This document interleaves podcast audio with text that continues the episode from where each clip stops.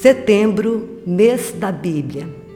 Com efeito, nos livros sagrados, o Pai que está nos céus vem amorosamente ao encontro dos seus filhos e conversa com eles. E é tanta a força e a virtude que se encerra na palavra de Deus, que é, na verdade, apoio e vigor para a igreja e para seus filhos, firmeza da fé, alimento da alma, fonte pura e perene da vida espiritual. Dei verbo, misericordioso Jesus, nós cremos em Ti, em Tuas palavras de vida eterna, mas aumenta a nossa fé.